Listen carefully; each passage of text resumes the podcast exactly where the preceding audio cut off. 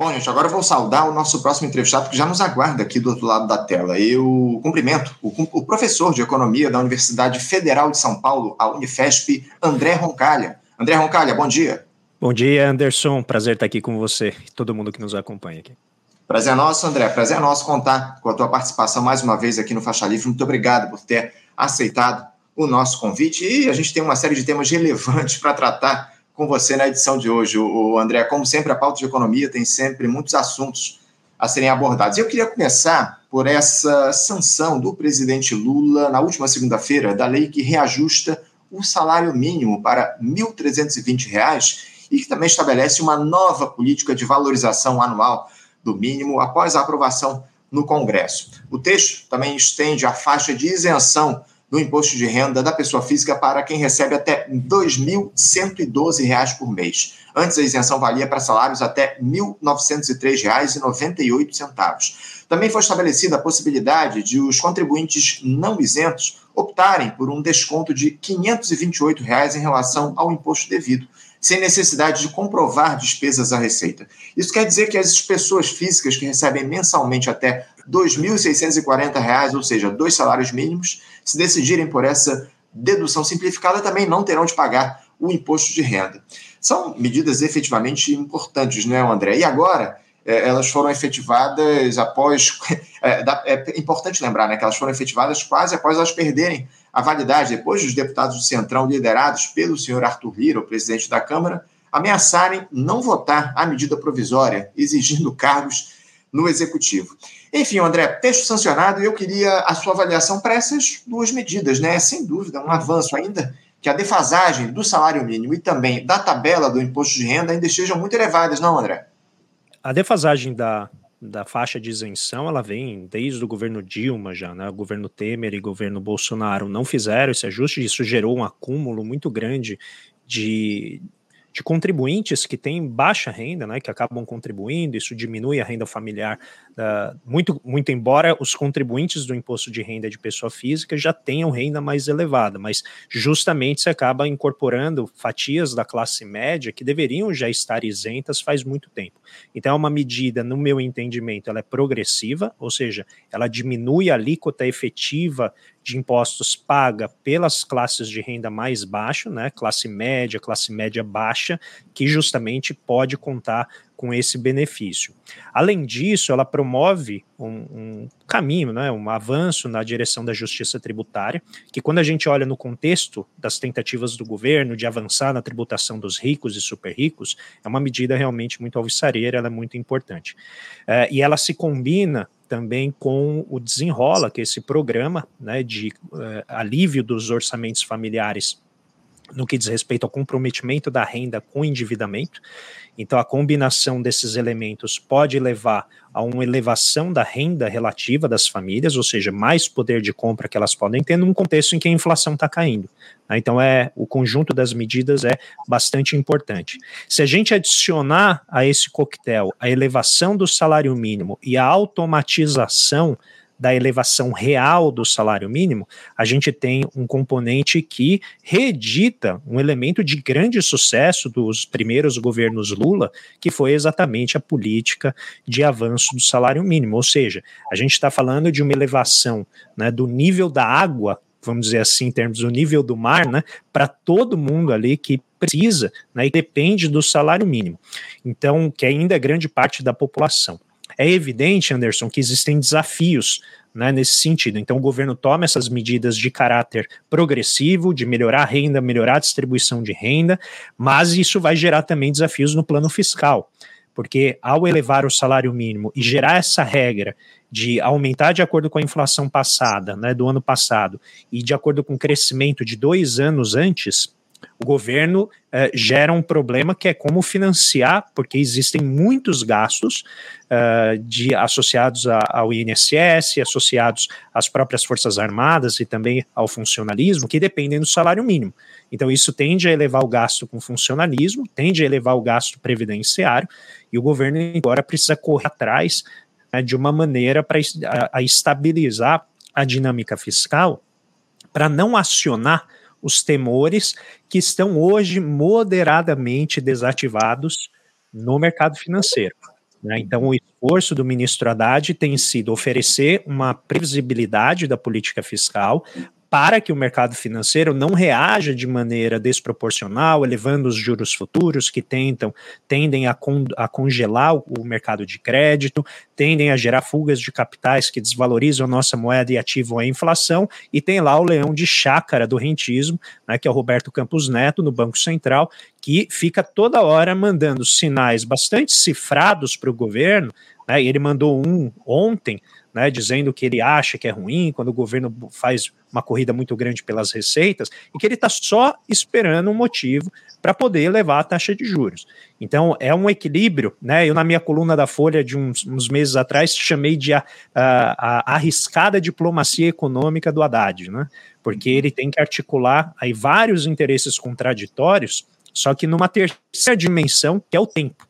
Então ele tem que conseguir sequenciar essas medidas de uma maneira a manter o barco equilibrado e fazendo esses avanços que você citou no plano uh, social, né, que diz respeito a essa faixa de isenção aumentada, agora, ainda que com alguma defasagem, mas faixa de isenção do IR e o salário mínimo, bem como as outras medidas, como Minha Casa Minha Vida, o próprio Desenrola, né, as medidas do novo PAC, tudo isso que vai ajudar a melhorar o emprego, melhorar o nível de atividade na economia. É, ainda mais nesse momento, né, André, que foi aprovado aí o novo arcabouço fiscal, o governo tem um desafio ao longo do próximo período, que é manter a estabilidade fiscal, o orçamento vai ser enviado agora para o Congresso até amanhã, né? E, enfim, a gente vai Exato. falar um pouco disso é, ao longo do nosso papo, porque nesses últimos dias, André, a, a Câmara ela acabou solicitando a retirada dessa MP do salário mínimo daqueles jabuti, espécie de jabuti que foi colocado pelo relator, o Merlon Solano, estabelecia também a tributação de fundos offshore e não havia sido combinada nessa negociação com os deputados. O governo aceitou a, a, o pedido e já enviou, inclusive, um projeto de lei com urgência constitucional no sentido de aprovar essa medida fundamental para o equilíbrio das contas a partir da aprovação, como eu citei aqui, do novo arcabouço, bem como a, a medida provisória que taxa os fundos fechados dos super ricos, os chamados onshore. André, é, diante desse desafio que é ampliar a arrecadação sem aumentar impostos para os trabalhadores da base da pirâmide, você espera complacência do Congresso em aprovar essas medidas propostas pelo governo? Eu digo isso porque, no caso da reforma tributária, André, a situação é um pouco diferente. Né? A, a primeira parte da matéria sequer foi aprovada ainda, e a segunda, que previa a tributação de renda e patrimônio, deve ficar só para o ano que vem. E um dos líderes do PT na Câmara, o deputado Zeca Dirceu, já andou dizendo que o objetivo será apenas o de taxar os bilionários. A turma lá dos, dos milhões deve passar ilesa aí por essa reforma tributária. Ou seja, deu-se aí um passo atrás diante dessas pressões do grande capital, não, André? É, é um jogo difícil ali, né? Eu venho falando desde o início do governo que é, é um, um jogo diário de ganhar espaço no orçamento, porque a pressão dos interesses oligárquicos é muito, muito grande. Então, as medidas, principalmente essa da tributação fundos offshore, uh, veio exatamente numa reação do Arthur Lira, e a gente nunca sabe exatamente se ele está legislando em causa do grupo que ele representa, que é um grupo oligárquico que tem dinheiro nessas contas fora do país, ou se aquilo foi né, um jogo para tentar colonizar o governo. Né, o Centrão vem tendo sucesso nesse sentido, de ampliar sua, os, controle sobre ministérios, secretarias e autarquias ou uma combinação dessas duas coisas. É muito possível que seja uma combinação desses dois elementos.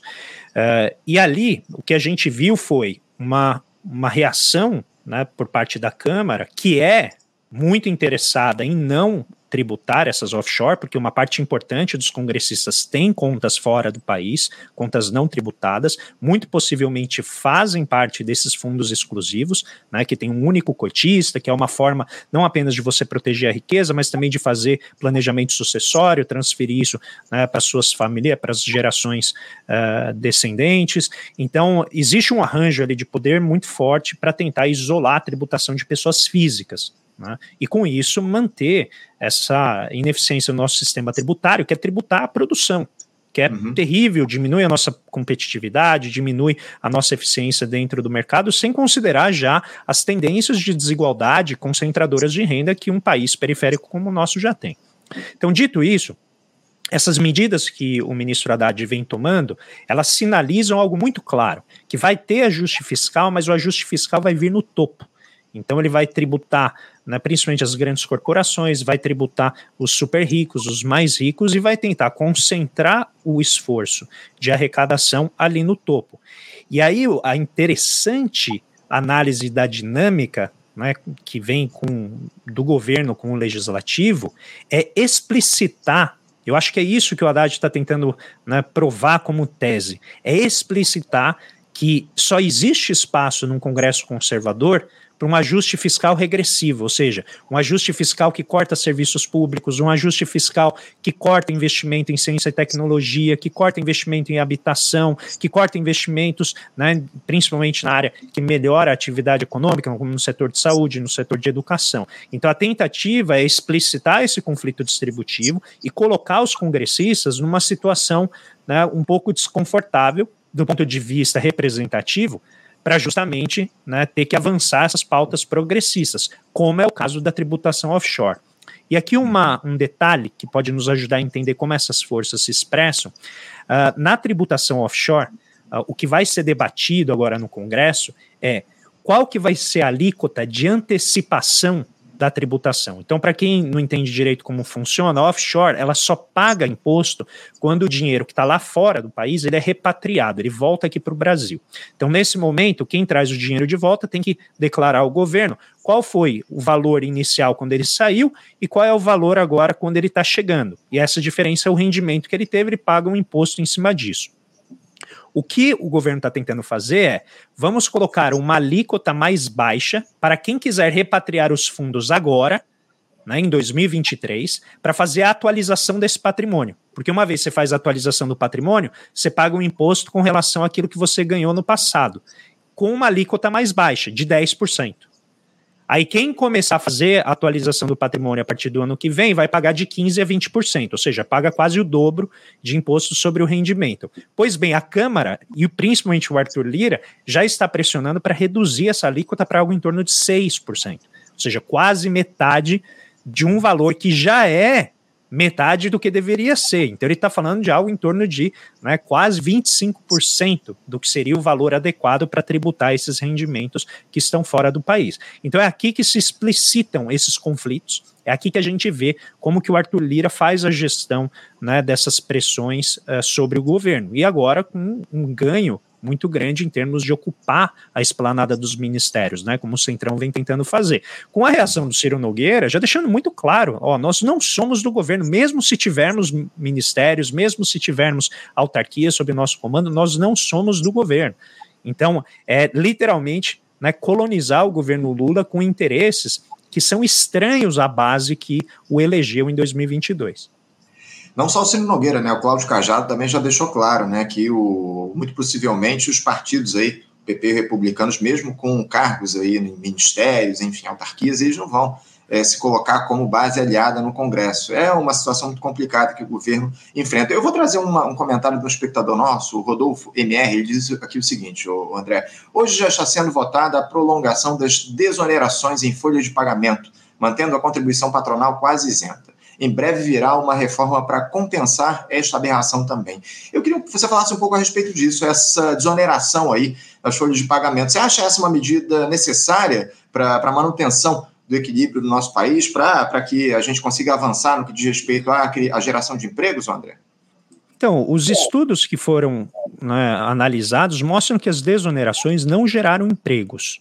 Tá? Então, o, os setores que são afetados, eles alegam, né, como eles podem alegar qualquer coisa, o papel aceita qualquer coisa, né, eles alegam que eles geraram 1,6 milhão de empregos. Mas quando a gente faz os estudos controlados, uh, que a gente vê foi que não gerou, na verdade. Pode ser, pode ser alegar que eles teriam destruído mais empregos se não fosse essa desoneração, mas não se criou emprego, né, como se alega né, na defesa dessa desoneração.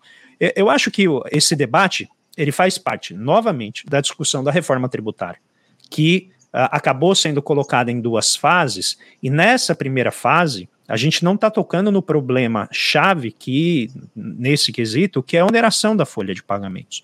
Isso por, provavelmente vai vir na segunda etapa da reforma, que, como a gente está vendo, vai ter uma vida difícil na Câmara, né, sendo que a primeira, que tem o maior grau de consenso, já está sendo difícil pela pressão de grupos setoriais, né, como o setor de serviços, profissionais liberais e, e agropecuária, ela já vai ter, possivelmente vai ter uma vida bem difícil, né, quando a gente for discutir. E o Brasil tributa muito o trabalho. Então, num contexto em que a tecnologia está alterando profundamente as relações trabalhistas, né, gerando inclusive desafios para o setor sindical se atualizar, como manter a sua estrutura de financiamento com legitimidade social, com apoio social, né, a gente está vendo essa discussão sobre a questão do imposto sindical, ela não é trivial. Né? Então, como que você faz no contexto de transformações de relações de trabalho né, a manutenção né, de um incentivo para as empresas formalizarem o emprego, sem gerar também da parte do trabalhador né, aquela sensação ruim de ter que contribuir muito. Né? E o que a gente vê, o governo novamente está aliviando o lado das empresas, né, deixa eu corrigir, não é o governo, né, porque essa proposta está sendo encaminhada, na verdade, pelo Congresso. Uhum. Uh, e a gente não vê né, um estímulo muito forte do lado do empregado, do lado do trabalhador. Então, muito provavelmente, quando vier a segunda etapa da reforma uh, tributária, a gente vai ter que né, atacar esse problema de desonerar a folha, mas de uma maneira horizontal, não de uma maneira setorializada, para que a gente tenha um efeito positivo, tanto do ponto de vista do estímulo ao emprego formal, quanto do ponto de vista do financiamento da Previdência. Porque esse é um problema grave que a gente vai ter que enfrentar daqui a pouco. Um dado recente saiu, que é cerca de 15 anos atrás, a gente tinha um benefício previdenciário para cada 15 habitantes no Brasil. Esse número agora caiu para um para cinco habitantes. Tem um benefício para cada cinco habitantes. Ou seja, é um problema fiscal que vai crescendo, que tem muita desigualdade entre setores aqui dentro.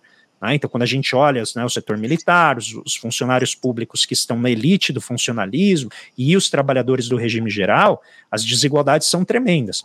Então, atacar esses problemas uh, é fundamental e o governo precisa né, começar a planejar já como fazer essa transição da melhor maneira possível para não onerar demais o trabalhador e não agravar as desigualdades que já existem.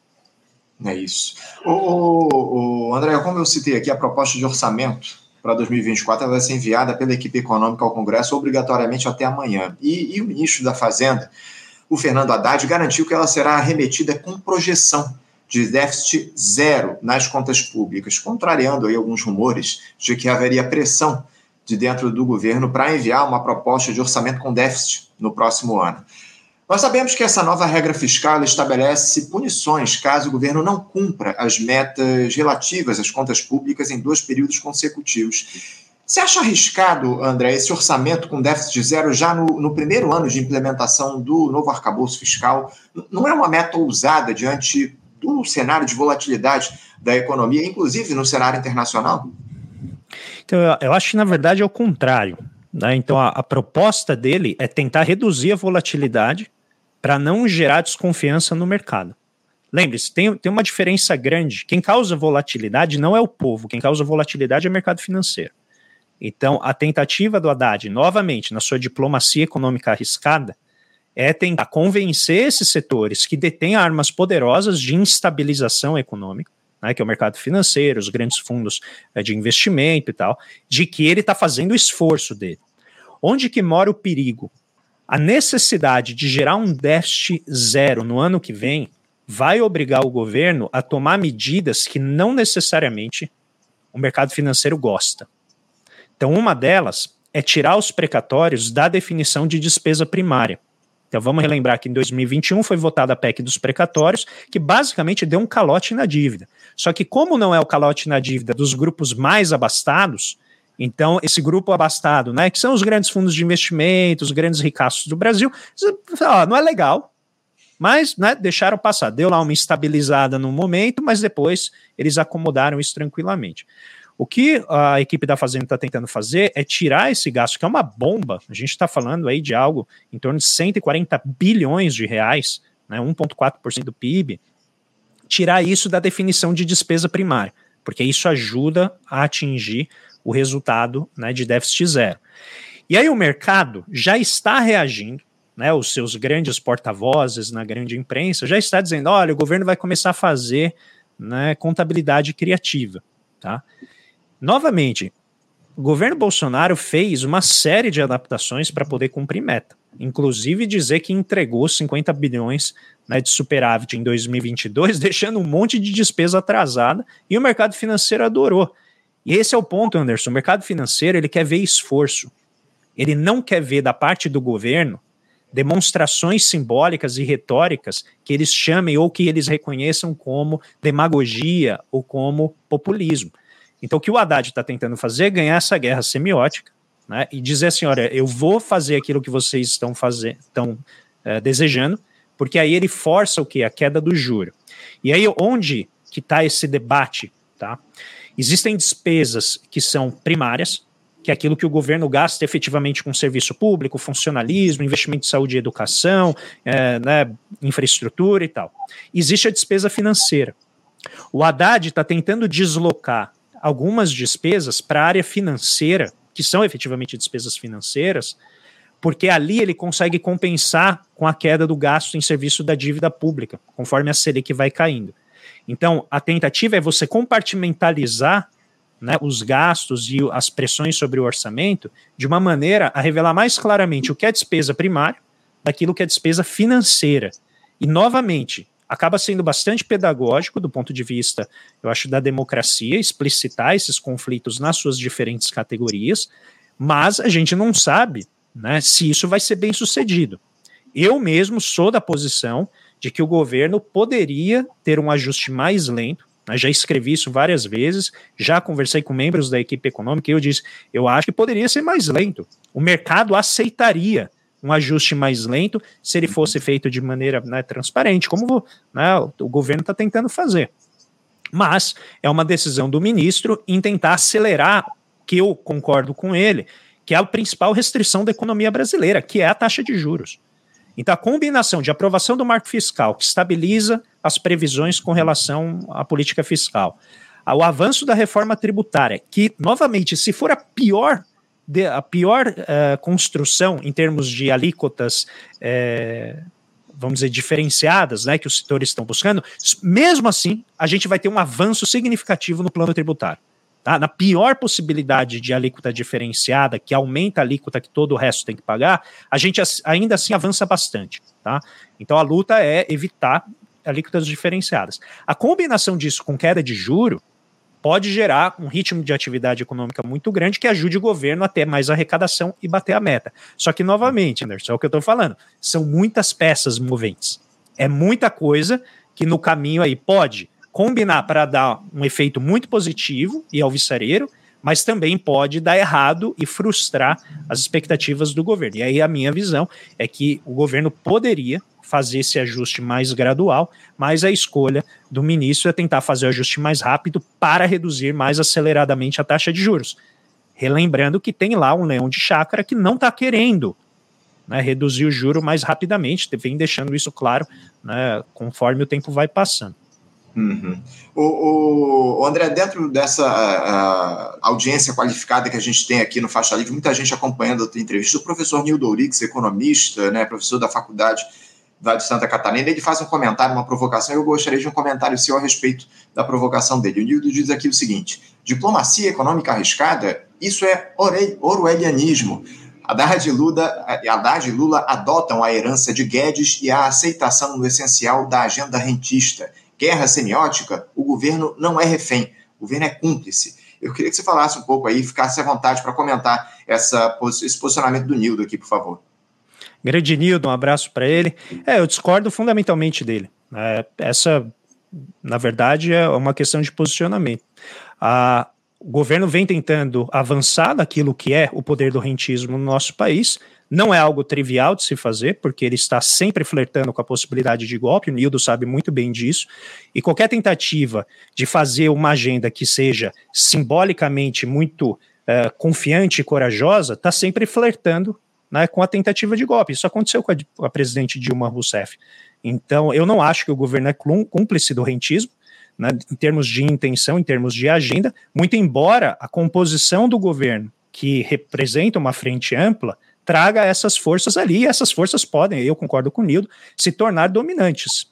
e aí direcionar, que é o que eu venho chamando de colonizar o governo. Mas eu discordo diametralmente da leitura do Nilo. Uhum, tá certo. Ô, ô, André, para a gente fechar aqui o nosso papo, o presidente Lula anunciou no dia de ontem a criação do Ministério da Pequena e Média Empresa. O petista destacou na ocasião no podcast né, que ele grava semanalmente a importância do emprego com carteira assinada, mas disse aí que muitos brasileiros desejam ser empreendedores. Por isso, segundo ele, a necessidade de um ministério para tratar de políticas públicas para esse público. Uh, duas perguntas aqui, André. Primeiro, você vê a necessidade da criação de mais um ministério ou essa é uma medida apenas aí para abrir espaço, para abrigar, para acomodar mais aliados políticos? E outra, em um cenário de baixa criação de empregos com carteira assinada, incentivar o empreendedorismo não é um erro? Não, não acho que é um erro incentivar o empreendedorismo. É, novamente, a gente tem está passando por mudanças profundas nas relações trabalhistas. O neoliberalismo deixa marcas profundas no funcionamento do sistema econômico. Isso não ocorre só no Brasil. Então, em que medida o presidente Lula realmente acredita que o empreendedorismo é uma saída para gerar o crescimento econômico, em que medida ele está conciliando para poder incorporar essas forças de uma maneira a ter né, mais estabilidade política, é, só ele pode dizer. Eu não acho um erro incentivar o empreendedorismo, eu acho um erro tornar o empreendedorismo uma chave de sucesso do governo ou a chave para alavancar o crescimento econômico. Eu acho que esse é o ponto que a gente não deve perder de vista. Mas o governo tem, obviamente, uh, outros projetos que desautorizam né, a ideia de que o governo está achando que o empreendedorismo é a solução para o crescimento econômico. Tanto que o novo PAC, que resgata, né, quase metade deles, é resgatar obras que foram paralisadas depois do impeachment de 2016. Né, você tem a Petrobras, que ainda que não atenda a todos os interesses nacionalistas, né, de, do qual eu, eu, eu, os quais eu exposo, no sentido de ter uma, uma estatal que não atenda né, dominantemente interesses privados, a gente tem um governo que está tentando ganhar espaço em termos de autonomia do Estado, né, muito embora né, exista força, uma força muito grande desses grupos de interesse tentando capitanear o governo, tentando liderá-lo. Mas eu não acho que seja necessariamente um erro. Eu acho que seria né, promover essa agenda. Acho que é uma reação né, de articulação política. Agora, o que a gente vai ter que ver é qual vai ser o poder desse ministério. Eu acho que o Lula está exclusivamente acomodando ali uma pressão do Centrão, mas eu tenho dificuldades em ver né, uma agenda de, de pequenas e médias empresas como sendo parte central do, do, do planejamento do governo. Pode ser um efeito né, vamos dizer, um efeito intencional, mas secundário dessa política, principalmente se avançar a discussão no Mercosul, que está cada vez mais difícil, né, com o avanço do Milei nas eleições lá na Argentina, uh, mas as médias e pequenas empresas são muito beneficiadas por um aumento no comércio regional. Então é, é uma peça dentro desse quebra-cabeças, mas eu tenho dificuldade de ver como essa sendo uma peça central do, né, do, do plano de desenvolvimento do governo. Tá certo. André Roncalho, eu quero agradecer demais a tua presença aqui, por você ter conversado conosco na, nessa edição de quarta-feira no Faixa Livre, já deixando o meu abraço forte, desejando um ótimo dia e, enfim, a gente conversa numa próxima ocasião, André. Muito obrigado. Obrigado, Anderson. Um grande abraço. Um abraço forte. Conversamos aqui com o André Roncalho. André Roncalho, que é professor de economia na Universidade Federal de São Paulo, a Unifesp, e tratou conosco a respeito das questões relativas à economia aqui no nosso país, muitos temas né, que a gente teve para tratar com o André Roncalho. Eu tive que deixar alguns temas de lado também, infelizmente, por conta do tempo que é curto aqui para a gente fazer o diálogo. Enfim, o André tem outros compromissos, mas ele sempre se coloca aqui à disposição para manter esse diálogo aqui com a gente. Enfim, muito importante a gente trazer o André para estabelecer essa, esse diálogo aqui com Faixa Livre. Você, ouvinte do Faixa Livre, pode ajudar a mantê-lo no ar. Faça sua contribuição diretamente na conta do Banco Itaú agência 6157, conta corrente 99360, dígito 8. Esta conta encontra-se em nome do Sindicato dos Professores do Município do Rio de Janeiro e região, o Simpro Rio, uma das nossas entidades patrocinadoras, mas seus recursos são destinados exclusivamente para o financiamento do nosso programa. Você pode fazer sua doação de qualquer valor, utilizando também a nossa chave Pix, que é ouvinte@programafaixalivre.com.br. Sua contribuição é fundamental para a manutenção desta trincheira progressista no ar.